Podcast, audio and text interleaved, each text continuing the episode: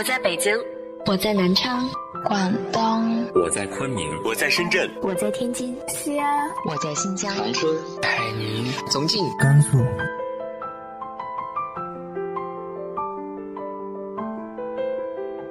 这里是 FM 幺八零八四，昨天的你的现在的未来，我是主播背着吉他的蝙蝠女侠。无论你在哪儿，这里都有我的温暖等你。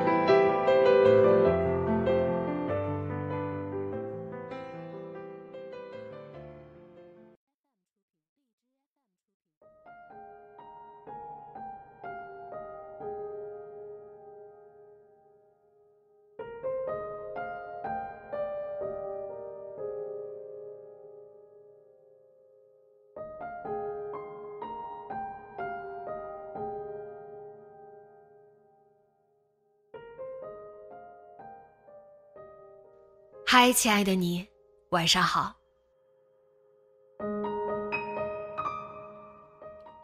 有时候不得不承认，生命中很多事情都能归结于那句话：“得之我幸，失之我命。”今天和大家分享的文章来自于向暖的。你还记得那个小小心愿吗？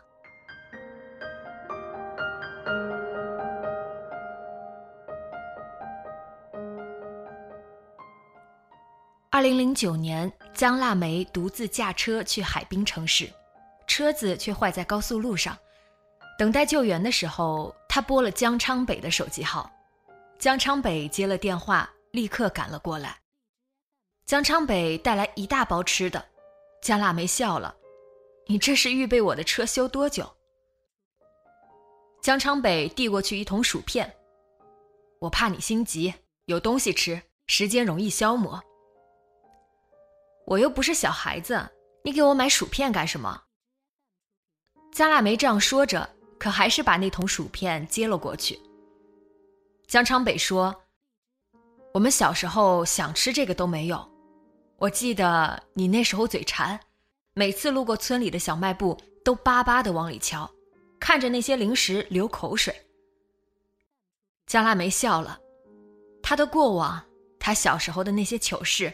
都是瞒不过江昌北的，谁让他们是一起长大的呢？江腊梅和江昌北出生在一个依山的小村子，叫做江家村。村子叫江家村，只是因为村里的人多数姓江，跟江河没有关系。村里没什么大江大河经过，只有几条浅浅的小河沟。村子靠着山，穷且交通不便，也没有学校。上个学要走二十几里路。江腊梅和江昌北同岁，可是论辈分，他却要喊江昌北爷爷。村子里的人大多盘根错节、沾亲带故，对辈分这事儿很在意。在村子里，大人孩子见了面都是严格按辈分喊人的。不过江腊梅不喊江昌北爷爷，他俩当年都是村子里最出息的学生。两个人一起翻山越岭去镇上上学，关系亲近，却也经常拌嘴。好起来的时候，江腊梅喊他江昌北；吵了架不高兴了，江腊梅叫他傻大北。不过江昌北可一点都不傻，他是村里最聪明的孩子，考中学的时候考了全镇第一，高兴的他爹放了一挂鞭炮，江腊梅也让他爹放鞭炮。他也考了全镇第十一名，可是他爹说：“你这个成绩比你小爷爷差得远呢，挂什么鞭炮呀？”江腊梅心里不服气，憋着一股劲儿，发誓上中学后一定考过江昌北。可是直到初中毕业，经历过大大小小无数次考试，他也没有考过江昌北。不过因为你追我赶，两个人的学习成绩都名列前茅。后来两人都考上了城里的高中，江昌北家欢天喜地，可是江腊梅家却吵了起来。腊梅爹说她一个女孩子念那么多书没用，不想让她继续上学了。江腊梅又哭又闹，后来又闹绝食，终于逼得他爹点头让她上学。江腊梅和江昌北搭一辆大货车去了城里，一起上了高中。后来他们又都考上了大学。再后来，他们都留在了城里工作，成为村子里后来孩子们的表率。一九九九年的年初，江腊梅和江昌北一起回乡。当时回江家村的小路已经拓宽过，公交车一直通到村口。两个人还是早一站下了车，一边走路一边回忆当年。在那些低洼不平的山路上，他们曾经研究习题、背诵英语、吵架、争执、憧憬未来。他们也在不知不觉中。播种了感情。如今，他们都已经有了稳定的工作，都在同一个城市生活。他们想回家跟父母摊牌。你说他们会同意吗？江昌北有些忐忑，担心什么呢？这都什么年代了，婚姻还要父母说了算吗？他们实在不同意，我们俩就私奔好了。江腊梅笑道。他从来就比江昌北爽快，做事很少瞻前顾后。江昌北还是蹙着眉，心事重重的。两个人走到一个小河沟的时候，停了下来。江腊梅说：“这是咱们村最宽的河沟，记得上学那会儿下了雨，还得你背着我趟过去。可是现在看看，原来这么窄。”江昌北说。本来就是条小河沟嘛，又不是什么大江大海。江腊梅说：“那会儿我们坐在这个河沟旁，曾经约好了，长大后要学会开车，要自己开着车去看大海。可是现在，我们还都不会开车，也没有一起去看过海。你不是经常去海边出差吗？那怎么一样呢？又不是我们俩开车过去的。”江昌北笑了。我答应你，等有了时间，一定学开车。将来我们自己开车去看海。那天他们在老家村子里遭遇了比想象中还要激烈的反对。爷爷娶孙女这样的事儿，两家老人完全接受不了。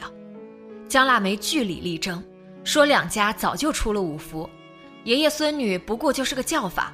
父母不该干涉他们的婚事，可是他爹急了眼，说要是她嫁给江昌北，以后她在这个村里都没脸待了。江腊梅这边还在和家里人争执，却听说江昌北家出了事儿，他爹背过气去，被人送到城里医院了。傍晚的时候，消息传回来，说江昌北他爹刚到医院就醒过来了，但是医生给他例行检查，查出了不好的病。生活开始往狗血的方向发展。江昌北的爹在医院住了两星期，江腊梅去看他，却被江昌北的妈截在病房外，说病人不能受刺激。江昌北的爹回村之后，他家里人就到处给江昌北张罗对象，说昌北爹走之前一定要看到儿子结婚。那段时间，江昌北一直躲着江腊梅。江腊梅知道江昌北是个孝子，这个时候他也不想逼他。可是他听说江昌北正被家里人安排着紧锣密鼓的相亲，还是沉不住气了。终于有一天，他约他出来，他们一起站在了村外的河沟旁。江腊梅问江昌北：“你打算妥协吗？”江昌北半晌没说话。江腊梅说。我听说，你去跟镇上的一个女医生相亲了，你们家里人很满意那个女医生。江昌北还是不作声。江腊梅急了：“傻大北，啊，不，小爷爷，我是不是该祝贺你？祝贺你找到小奶奶了？”他向来脾气急，这会儿心里其实是慌乱的。他也知道江昌北现在很难，可是嘴上还是说了气话。他说完，听不到江昌北回答，心就凉了半截。这年的年底，江昌北结了婚。过了年，他父亲去世了。高速路上风很大，江昌北脱了外套披在江腊梅身上。他说：“你要一个人开车去看海呀？”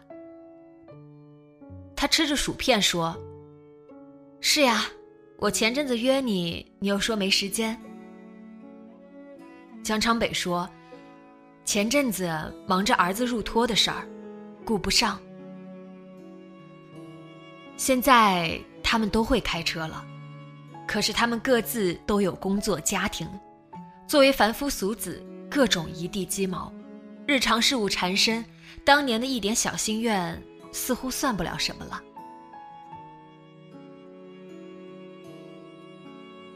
江腊梅边吃薯片边说。当年在江家村的时候，村子很小，可是心却很大，总觉得自己很厉害，将来会无所不能，什么愿望都能达成。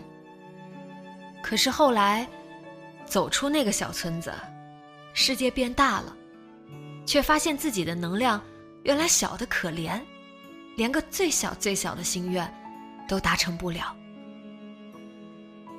江昌北望着他。你真的那么想去看海吗？江腊梅说：“其实，也就是想弥补一下当年的遗憾。”江昌北低了头，半天说：“遗憾那么大，不是一个小小的举动就能弥补的。”他停了停，又说：“今天车子修好，先开回去吧。下周我请年假。”跟你一起开车去看海。江腊梅鼻头一酸，为了掩饰，急忙低下头去吃薯片。当年造物弄人，他们没有在一起。这些年，他和江昌北各自有家，交集不多。但是有了什么难事儿，他第一时间就想到他，他也会倾其所有帮他。生活在按部就班往前走。他们早已不再奢望在一起了，但是他们在各自的生命中依然是非常重要的人。二零一二年，江腊梅在海滨城市开会，遇到了出差到此的江昌北，两个人一起站在海边。江腊梅说：“我们始终还是没机会自己开车来看海。”三年前，他们在高速路上商定一起开车来看海，可是回家不久，江昌北的儿子病了，江腊梅老公工程上出了点事故，两个人都忙得焦头烂额，一起出行的事情就搁浅了。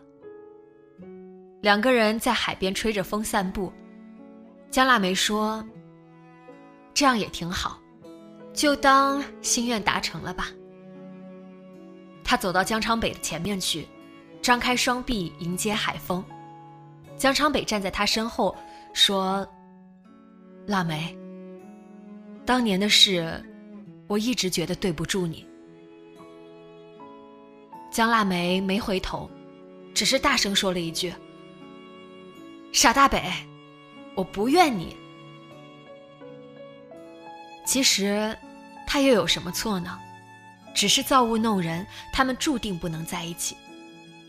现在他们都有了自己的生活了，平常、忙碌、充实，只是在日复一日的庸常忙碌中，偶尔还会想起当年，想起当年那些个小小的愿望。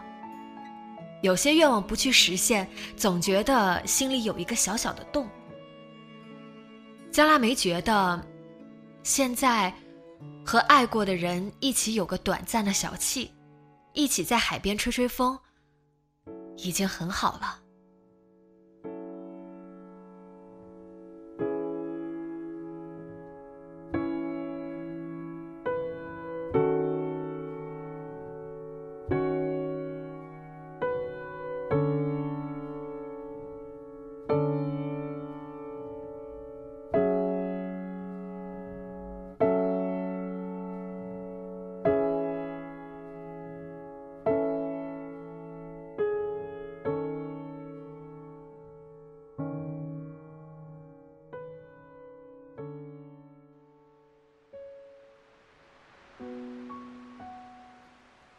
你的生命中有没有这样的小遗憾呢？直接在节目下方留言告诉我吧。今天的节目就到这里，节目原文和封面请关注微信公众号“背着吉他的蝙蝠女侠”，电台和主播相关请关注新浪微博“背着吉他蝙蝠女侠”。今晚做个好梦，晚安。